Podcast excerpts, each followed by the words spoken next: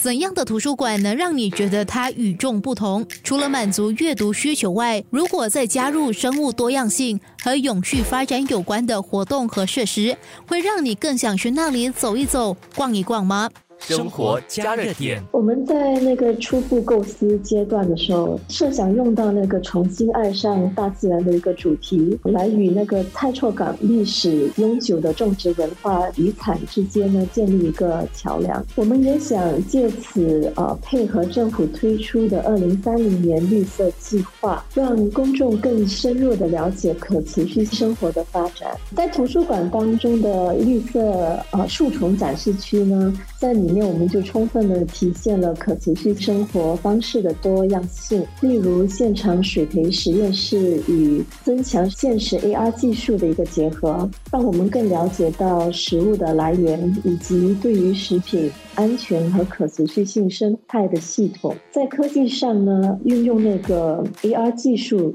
我们也在通过扫描图书馆展示架当中的一些二维码，来重新的了解到本土的一些。动植物，这个会使整个学习过程变得更加生动和有趣吧。那些曲线型的那些书架呢，承载那个书籍之外呢，也可以透过那个视觉效果，成为一些路线的指标。这个会更增强那个图书馆空间的分区的理解。图书馆首次配建水培小农场实验室之外呢，也在当中的区域增加了一个室内花园跟社区墙。水培小农场呢的实验室，志愿者和工作人员都接受了培训，来协助蔬菜的维护呢和那个收割。那收割的那个蔬菜通常都是在工作人员和志愿参与者之间共享。图书馆在社区墙上呢举行了民意调查，然后主题非常广泛，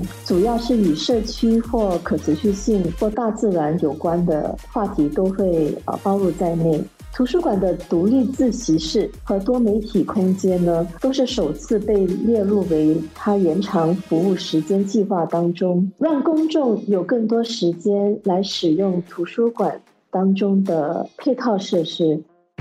负责为蔡作港公共图书馆设计的设计总监陈诗璇就分享了他们在设计时碰到的难题。在做设计当中呢，其实最具有挑战性的是，因为呃选择又以这个蔡作港图书馆列为首次呃实施那个延长开放时间，所以在那个平面布局当中，我们呃测试了很多不同的空间组合，并结合了那个工作人员呢与那个。运营团队各自的那些反馈意见，我们进行了多次的一些设计优化，来稳固那个整体的一个布局。其实那个图书馆他们的内部的那些不规则空间当中，各区域有一些地方，甚至于他们没有那个对外的一些窗户，在这些有限的条件下呢，这个呃设计旅程是有一点点加了一些难度的。在平面布局设计时呢，除了考虑到各区域的。各自的功能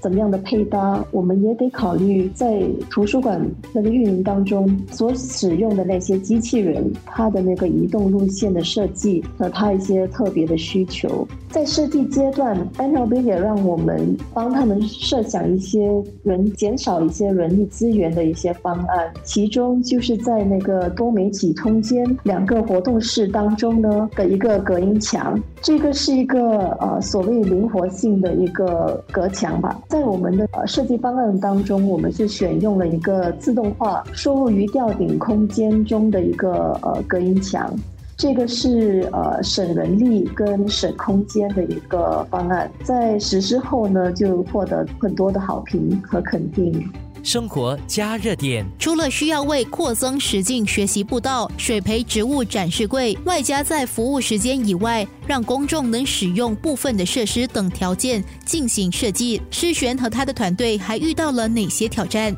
明天让他告诉你。生活加热点。